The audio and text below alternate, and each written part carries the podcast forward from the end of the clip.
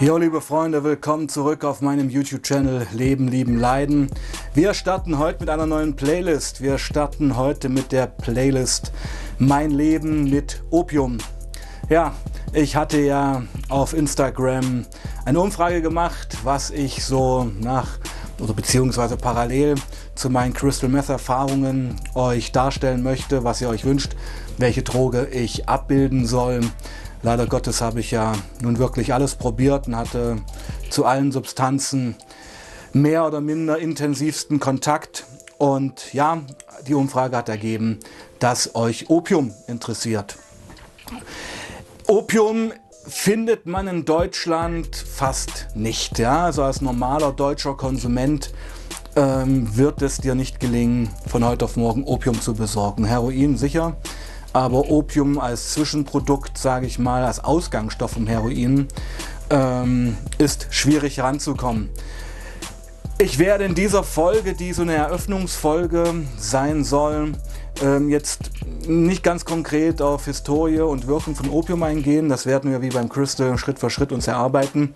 So viel sei gesagt, nach meiner Crystal Meth Sucht, die ja 2007 vorbei war, wo ich den Ausstieg schaffte, dann eigentlich ein Jahr clean war, ähm, holte mich der Dämon der Sucht wieder ein. Das war dann auch im Studium schon und habe dann zwei Jahre lang, ja nunmehr fast täglich, äh, Opium konsumiert. Geraucht, geschluckt. Und ähm, ja, wie das überhaupt dazu kam, dass ich auf Opium getroffen bin, wie überhaupt es dazu kam, dass ich wieder täglich konsumiert hatte. Das ist wieder hochinteressant. Ja, Crystal Meth, Crystal Meth, ähm, zehn Jahre konsumiert, überwunden, neues Leben angefangen, studiert. Ein Jahr später täglich beim Opium rauchen angekommen, täglicher Opiumkonsum. Das war bei mir halt immer so, ähm, hopp oder top. Entweder habe ich überhaupt nicht konsumiert oder ich habe täglich konsumiert. Leider Gottes ist es beim Opium so, dass man es täglich konsumieren kann. Ähm, es wird sehr schnell wie eine Tasse Kaffee, das ist, war beim Crystal ja ähnlich. Aber Opium ist eine völlig andere Droge, ist eine völlig andere Substanz, ein ganz anderes ja, Naturprodukt, muss man sagen. Was ich auf jeden Fall schon verraten kann, Opium wird man nur bekommen, wenn man Connections zur afghanisch-iranischen Szene hier in Deutschland hat. Dort ist nämlich Opium zu finden und viele Migranten, afghanische oder iranische Migranten, die in Deutschland leben, kommen hier auch mit einer ja, stabilen Opiumsucht an.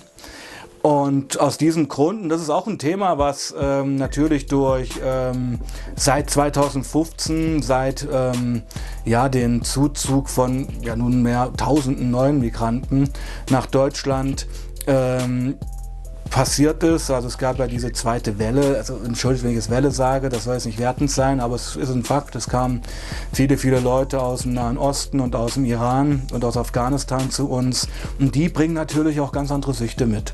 Ja. Ähm, die bringen auf jeden Fall gestandene Opiatsüchte mit, also weil Opiumsucht ist in Deutschland oder der deutschen Bevölkerung eigentlich nicht verbreitet. Dann eher eine Opiatgeschichte, also viele Leute sind ja äh, abhängig von Opioiden, also Tilidin, Tramadol, diese Medikamente. Wir erleben in den Staaten, in den USA gibt es seit zehn Jahren eine Opiatkrise. Womit das zusammenhängt, werde ich auch gerne noch erläutern. Das Ganze hat nämlich mit der aggressiven Bewerbung von schwersten Opiaten wie Fentanyl und Oxycodon zu tun.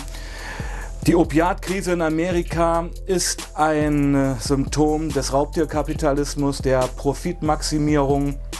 Werde ich auf jeden Fall eine extra Folge dazu machen, damit ihr einfach versteht, warum Heroin jetzt seit, ich meine, Heroin war in Amerika seit 30 Jahren eigentlich kein Thema mehr, warum Heroin jetzt wieder voll in den Staaten da ist und wie das mit der Pharmalobby zusammenhängt, ist wie ein Krimi, ist hochspannend. So, aber wir bleiben beim Opium, wir bleiben erstmal bei mir. Diese Folge ist ein kleiner Einstieg. Also ihr wisst, der Sebastian hat auch zwei Jahre Opium geraucht. Der Sebastian ist da auch wieder in eine Sucht reingeschlittert, hat diese Sucht durchlebt und hat diese Sucht überwunden. Ja, also, so viel will ich gar nicht weiter verraten. Die nächste Folge wird auf. Ihr könnt ja selber schon mal ein bisschen recherchieren, ja? Opium, was ist Opium? Also, was ich schon mal verraten kann: Opium ist der Saft der ähm, Schlafmohnkapseln, also die nicht aufgeblühten Kapseln. Ähm, die werden angeritzt in Afghanistan, dann läuft da so ein milchiger Saft raus und dieser Saft, der trocknet über Nacht und wird dann von den Bauern dort ähm, am nächsten Morgen abgeschabt mit so einem Messer. Wenn ich euch das dann ganz in ähm, Detail erkläre, werde ich auch ein paar Fotos einblenden. Und dieser Saft, der wird dann abgekratzt und trocknet und man hat dann Rohopium und das Ganze wird dann fermentiert und dann hat man das Rauchopium, wie man Opium raucht, wie Opium wirkt, wie teuer Opium ist, wie der Entzug auf Opium ist, werden wir alles besprechen. Ich hoffe, ihr seid gespannt. Ich hoffe, ihr freut euch auf eine Reise, auf eine Reise ja, zum Drachen, den Drachen jagen, Opium rauchen. Ganz exotische Geschichte, aber zum Schluss auch eine harte Sucht. Lasst ein Abo da, lasst ein Like da, schreibt mir, was euch interessiert, vielleicht ganz speziell auch was Opium angeht und ich werde mich drum kümmern. Passt auf euch auf, Leute, bleibt sauber. Peace out.